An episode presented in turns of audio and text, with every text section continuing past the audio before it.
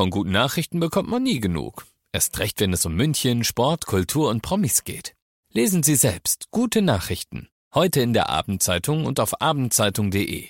Abendzeitung. Die ist gut.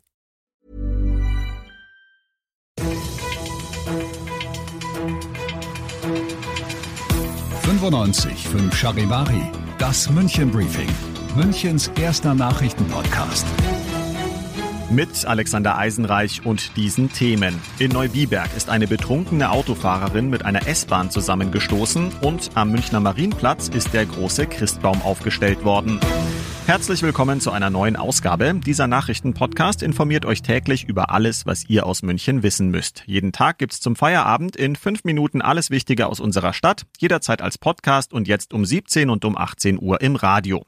In Neubiberg haben sich letzte Nacht unglaubliche Szenen abgespielt. Eine betrunkene Frau hat mit ihrem Auto die bereits geschlossenen Bahnschranken umkurvt, ist auf die Gleise gefahren und ist dann von einer S-Bahn gerammt worden, die nicht mehr rechtzeitig bremsen konnte. Wie durch ein Wunder ist die Frau nur leicht verletzt worden. Allerdings hat sie nach dem Crash noch versucht, zu Fuß zu flüchten. Weit ist sie nicht gekommen. Die Polizei hat sie kurz darauf gestoppt und einen Alkoholtest gemacht. Der war positiv. Gegen die 53-Jährige wird deshalb jetzt ermittelt.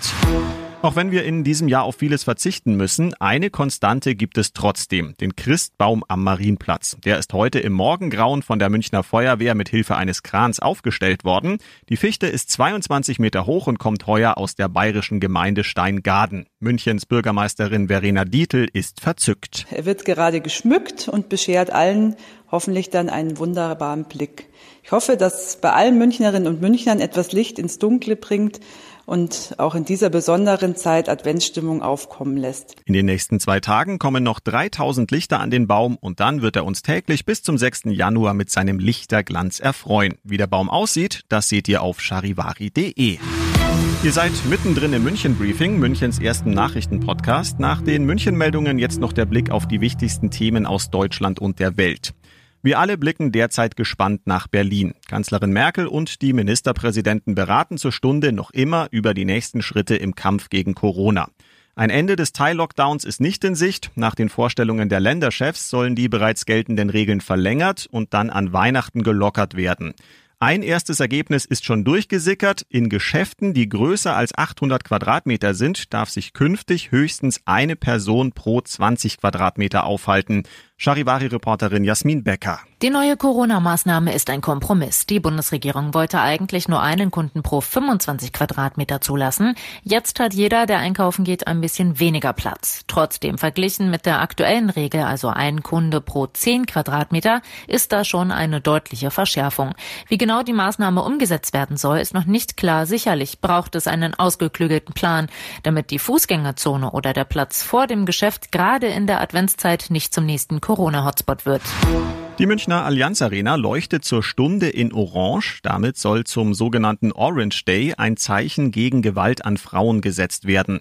Ab 20 Uhr leuchtet die Arena dann wieder wie gewohnt in Rot, da die Bayern am Abend in der Champions League gegen Salzburg spielen. Charivari-Reporter Sebastian Musemann. Das Hinspiel vor gut drei Wochen gewannen die Münchner in Salzburg mit 6 zu 2.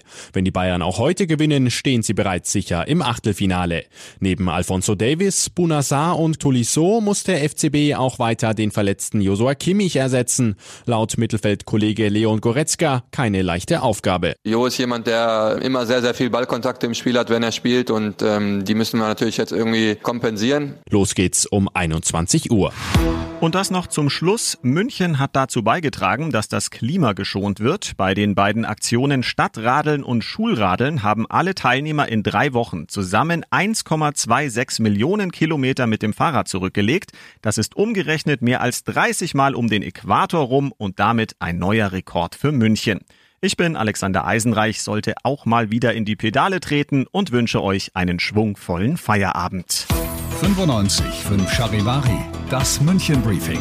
Diesen Podcast jetzt abonnieren bei Spotify, iTunes, Alexa und charivari.de.